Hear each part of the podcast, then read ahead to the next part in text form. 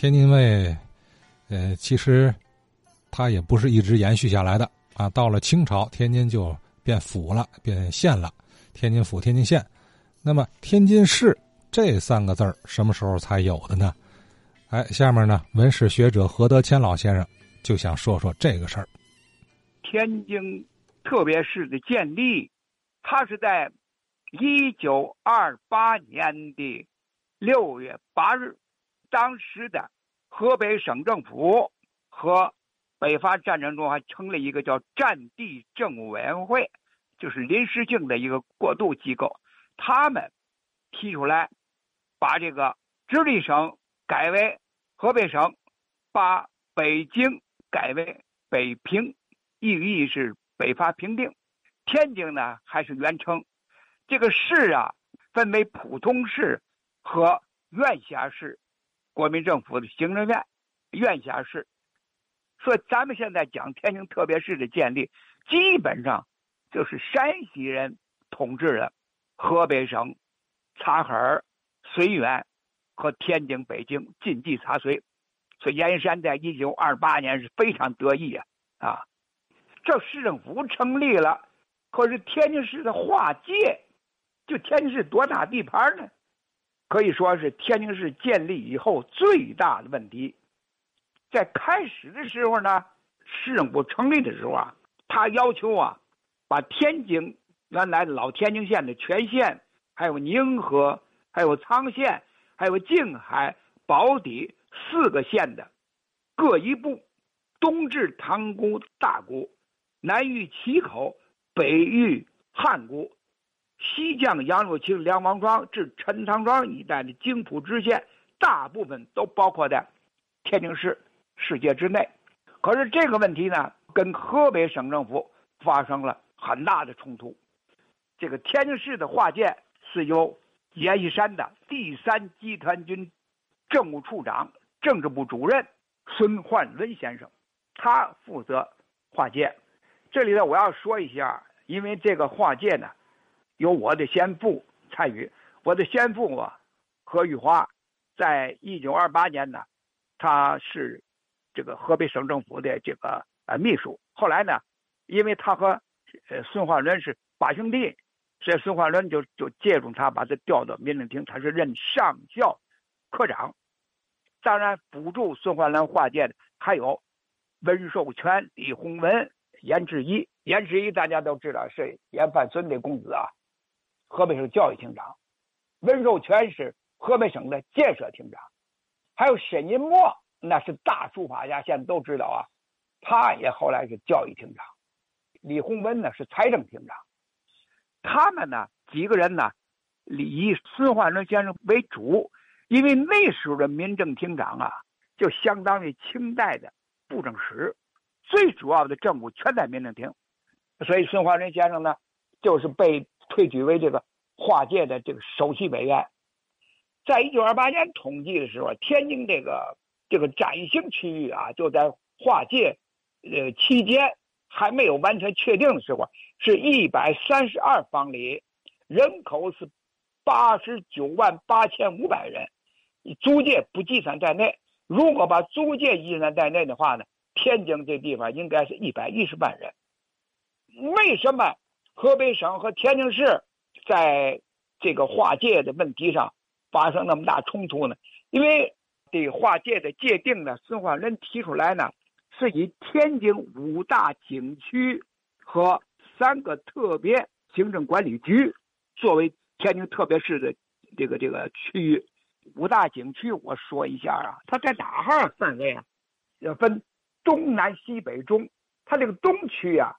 泰山清宫、户部街、袜子胡同、河北狮狮子林和南市这一带叫东区，那么西区呢？它是河北大经路、大悲院，还有这个北营门外边的新庄、二道桥，还有西沽，还有河北西厂这一带叫西区。那么南区呢？范围是哪儿呢？是鼓楼内、南大市、西门外关帝庙、西门外土地庙。和西头永明寺，还有城隍庙这几个地方是叫呃南区，那么北区的范围呢是锦衣卫桥、小关、河东的郭庄子，还有河东的新车站，还有这个呃河东的柴家大坟、河北种植园、河北岳北路，哎，这是那个北区的范围。呃，那么中区呢是北来关关口、后家后、河北关上、河北梁家嘴儿、河北关下、西头大王庙、西头双珠庙，这是当时啊这五大景区他们所辖的范围。天津特别一区呢，就是德租界收回了，又改为特别一区。特别二区呢，就是那个俄租界，因为苏联在十月革命以后就把这个租界地退还给咱们中国了。还有异租界，天津特别三区。所以这个五大景区和三个特别区是天津特别市的范围。是这样的话，天津市在开始的时候，这个这个范围很小。这是因为呢。当时的国民政府啊，有一个规定，就说平津划界要参照沪宁城岸，沪是上海，宁是南京。因为南京在划界的时候啊，把江宁县没划进去；哎，上海划界说宝山县没划进去，它还是县，所以它当时是市县并立。说天津划界如果要参照这个沪宁城岸的话，那天津县就必须保留。它是河北省的省辖，它不是市辖，所以天津市政府提出来的，哎，要要把，呃，宁河、静海、昌县的、宝坻呀，呃，都划划出来一部分，啊，甚至于把塘沽、大沽也划到天津市的范围之内，它肯定不行，因为省政府不同意，再一个中央政府也不同意。但是当年他有一个条件，因为特别是他要求是。你必须是工商业繁盛、人口稠密。如果把县都划到市里边去，就必然出现城中村，这就不符合当时的呃建立特别市的要求。所以天津市划界的时候，啊，基本上咱们现在就市内的六大区。所以这个天津的周边城乡外边的四乡不归天津市特别市政府管辖，归天津县政府管辖。所以它是一个市县并立的那么一个啊政治区划，所以呢，这个在划界的时候呢，就发生了这个矛盾。但是矛盾它比较好解决，因为什么？它都是近系的事儿。你甭管你就争天津市多大，和河北省缩小点儿，这对阎锡山来讲都是他的地盘，无所谓。但是这个任职的官员来讲，当然他希望天津市地盘大一点，河北省地盘要小一点。市政府和省政府啊举行了两次会谈，二八年、二九年。第一次会谈呢，就是在天津的大华饭店。现在咱们还有这个地方啊，我看了看，就是在寿德大楼旁边那个地方，建设路那个路口，我去看一下，就是当年的大华饭店的。在一九二七年，大华饭店了不得呀，那超过了这个国民饭店了，啊，就是它这个以西餐为主。楼上有这个屋顶花园吧，有游游游乐场所、会议厅啊，还有休休息室啊，都相当讲究。这个在大华饭店开会的时候呢，崔定县就问孙化仁说：“你看是不是？哎，看在咱们交情上啊，这个在世界方面，你高抬贵手，给我们是不是能够多画一点？”哎，孙化人先生说，他们之间关系都非常好，又都是晋系成员，所以在这些问题上，哎。这是宋怀瑞先生，我还说可以啊，说只要是中央政府在核准的时候不提出异议，就尽量的把天津市的世界多画一点，画大一点。所以天津市在划界那图啊，我这有两份第一次划界时候，就原来一百三那平方里，后来呢跟崔定县谈判中呢，把这界域就扩大了，扩大到二百多平方公里了。呃，他叫方里啊，当年，在这个问题上啊，呃，孙化仁呢就是这个跟崔定县之间的这个同僚关系。再一个，他们都是晋系成员，而且呢，孙化仁先生早年在在民国初年是担任过北洋铁工铁工厂的总办，啊，他对天津也有感情，所以在天津划界的问题上，他进行了个退让吧，多划一些个吧，多划一些个吧。可这事儿可就麻烦。天津县的县民反对，当时在《大公报》《一日报》都有转载，就说省政府委员这个迫于市政府的各局局长的压力，进行了退让，这一点不公允啊！为什么把天津市划那么大？呃，天津按人口来讲，在七十九万多人，还不足百万呢。它不应该划为特别市，它应该划为普通市，甚至于天津就不应该划市，应该划成了模范县。哎呀，这个论调在现在看起来就有点可笑。农转非还不好吗？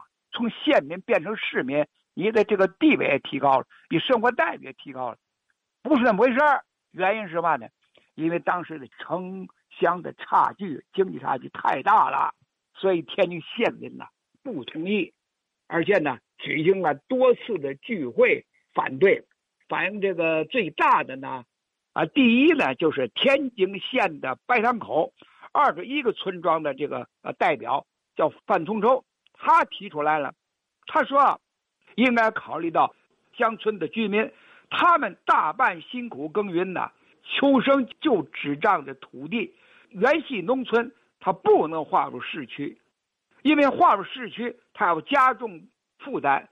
四周的乡民大半务农，勤劳终岁，对吧？难获一宝。如果要是划为市区，一方面和名实不符，另外乡民他的。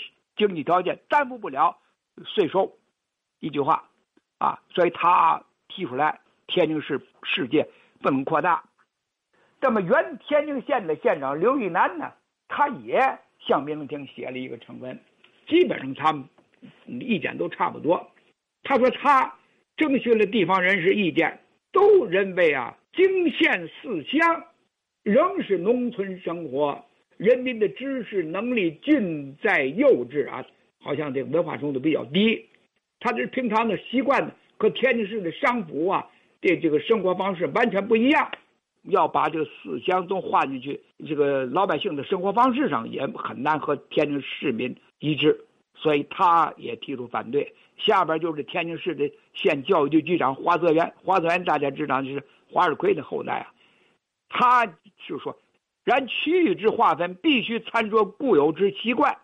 天津市虽奉中央命令规定为特别市，然市政发达就信于上海。上海商府尚有这个上海宝山两县之地，那么天津商府也应该也保留天津县。如果天津城乡都划到天津市界的话，这个天津市就会出现荒旷之处，它就不符合。那个市市区的要求，所以他不同意。天津社会局教育办事处的总董叫林兆汉，林兆汉、林默庆啊，天津市这简直是天津市有名的大绅士。他也提出来，就是说，呃，市是指城市市镇而言，并非包括农村而言。顾名思义，窃以为划分市县区域，自应就城市言之，啊，莫若。查照天津旧有之景区办理较为便捷，就是他同意五大景区、三大特别区，不应该把农村的部分划到里边去。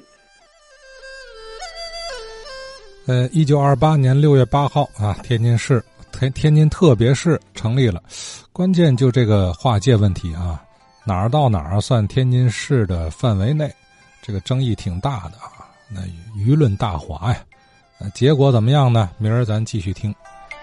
哎，我刚听何先生讲这个，哎，这些天津县的士绅们哈，他们不同意把天津县的一部分区域划入天津市，这个态度和理由我总是不太理解啊。你说把比较落后的区域划入特别市范围，那不就能带动这个本地的各方面发展吗？哎，怎么当地人还坚决抵制呢？是吧？呃，听他们当时说法，就是我们这儿挺落后的，跟你们市里头比不了啊，风俗也都不太一样，啊，你们就特别市就完了啊，别把我们这儿划进去。这个这个逻辑是什么呢？啊，